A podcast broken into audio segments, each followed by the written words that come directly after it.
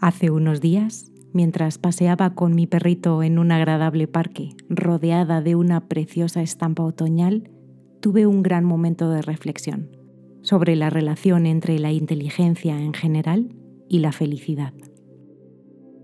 ¿Hay una relación directa entre estos dos conceptos? ¿Son las personas inteligentes más felices o es la felicidad la que nos hace inteligentes al permitirnos fluir mejor sobre los acontecimientos de la vida?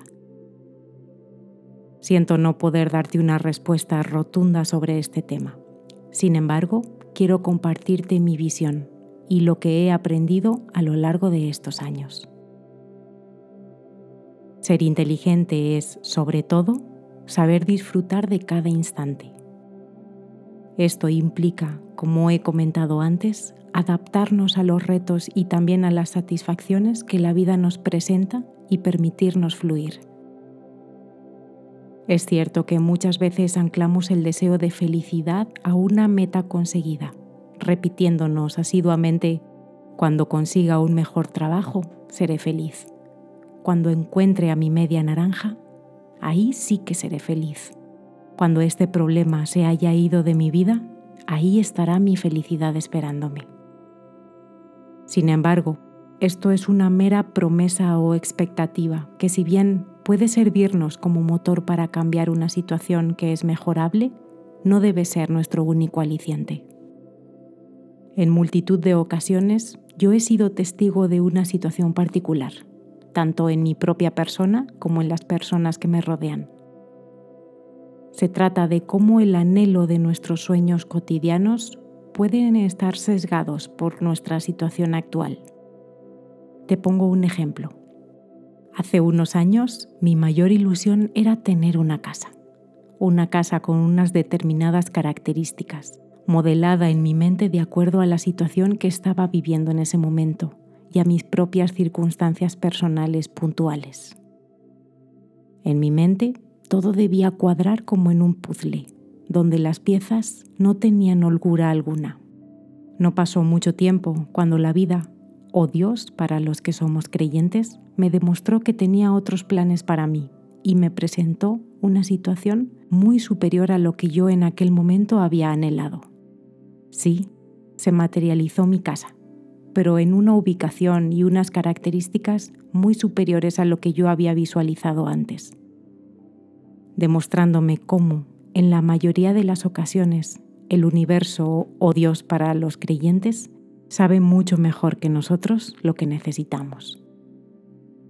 Desafortunadamente también podemos experimentar el caso contrario, donde nuestros deseos quedan grandes con los cambios que experimentamos en nuestra vida, sea por el motivo que sea. Y es precisamente en estas circunstancias donde demostramos la inteligencia de la que estamos reflexionando hoy. Sí, es cierto, las personas felices disfrutan consiguiendo sus metas, pero sobre todo disfrutan del camino, sin volverse presos de sus expectativas o sueños. Como decía el gran escritor Kipling, sueña, pero no dejes que tus sueños te esclavicen. Es el camino el que está lleno de aprendizajes de situaciones retadoras que nos ponen a prueba y que con una buena mentalidad y actitud serán las puertas para el siguiente nivel de satisfacción y sabiduría.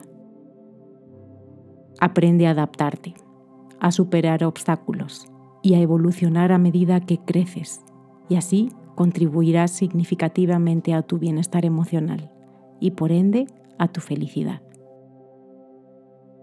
Ningún mar en calma hizo experto a un marinero.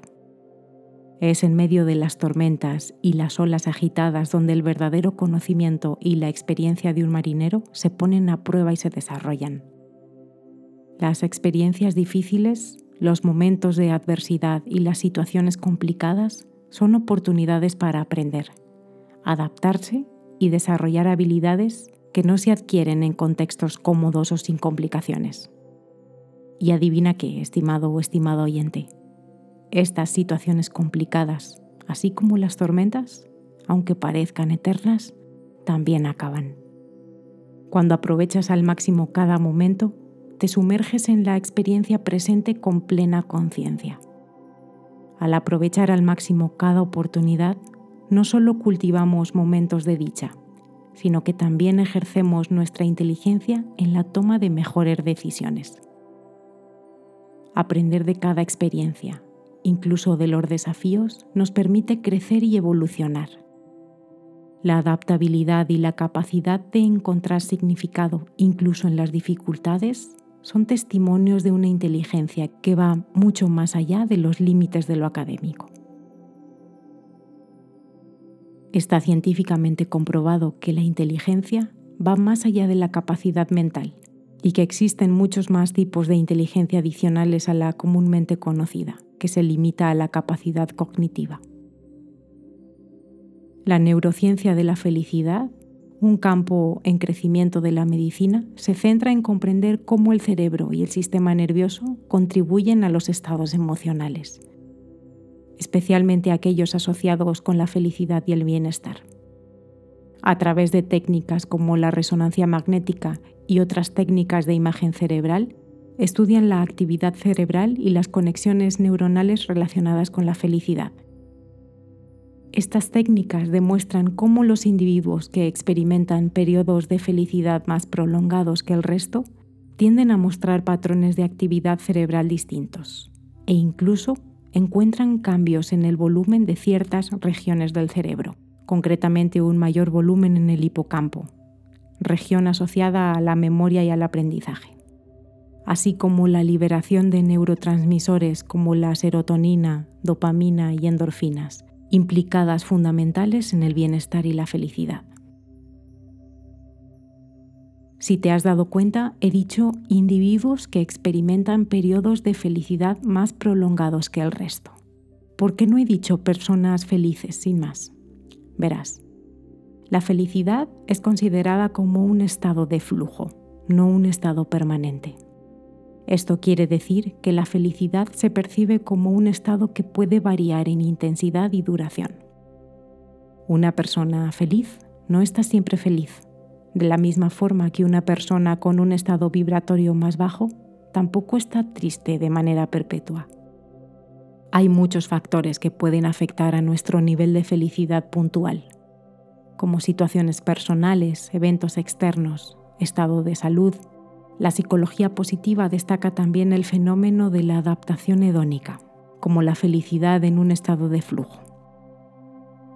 Las personas tendemos a adaptarnos a los cambios, ya sean positivos o negativos. Esto significa que a pesar de las circunstancias, tendemos a regresar a un nivel de felicidad estable.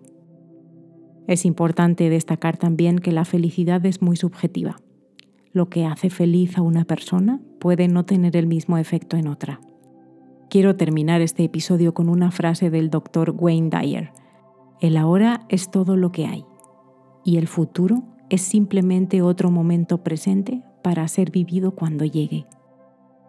Si retomamos la idea inicial, donde definimos la felicidad como la experiencia de placer, satisfacción y significado que surge al estar plenamente presente, comprometido y agradecido en el ahora, es un recordatorio de la efímera naturaleza del tiempo y la necesidad de apreciar lo que está frente a nosotros en este instante.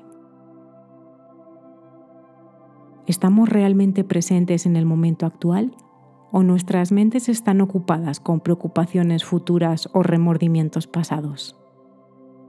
Aprovechar el poder de la hora implica sumergirse en la experiencia presente con plena conciencia y apertura.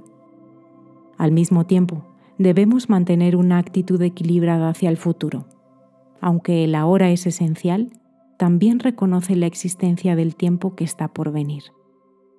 Mira hacia el futuro con esperanza y anticipación, en lugar de ansiedad o miedo. Esto puede ser una forma positiva de abordar lo que vendrá. Agradezco profundamente que hayas compartido este tiempo conmigo. Espero que estas ideas hayan resonado contigo tanto como en su día lo hicieron en mí. Te deseo que la felicidad fluya sin medida en tu vida, pero también te deseo momentos donde la incomodidad sea un gran entrenamiento para construir tu versión más fuerte. Gracias por estar aquí.